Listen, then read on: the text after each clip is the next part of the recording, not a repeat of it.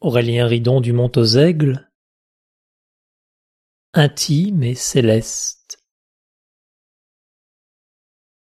Le ciel estompe un peu de son intimité, et vient un rayon matinal surpuissant, qui balaie les talons de sa croupe à son nez, tandis que redormir va le bœuf fléchissant.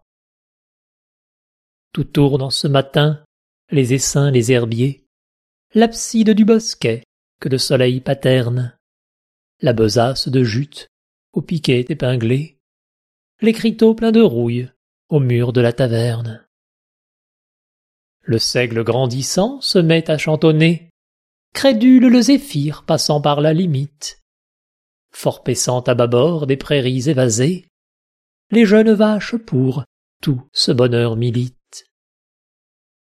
Tout est si juvénile et tranchant et marbré, chaque lopin se part avec tact d'un or froid.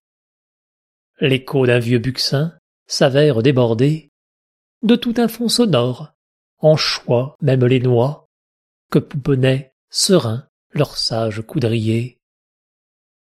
Et l'œil qui régénère un à un ce qu'il capte, sur un céleste émoi se laisse cheviller, et tout à l'âme haute, intensément s'adapte.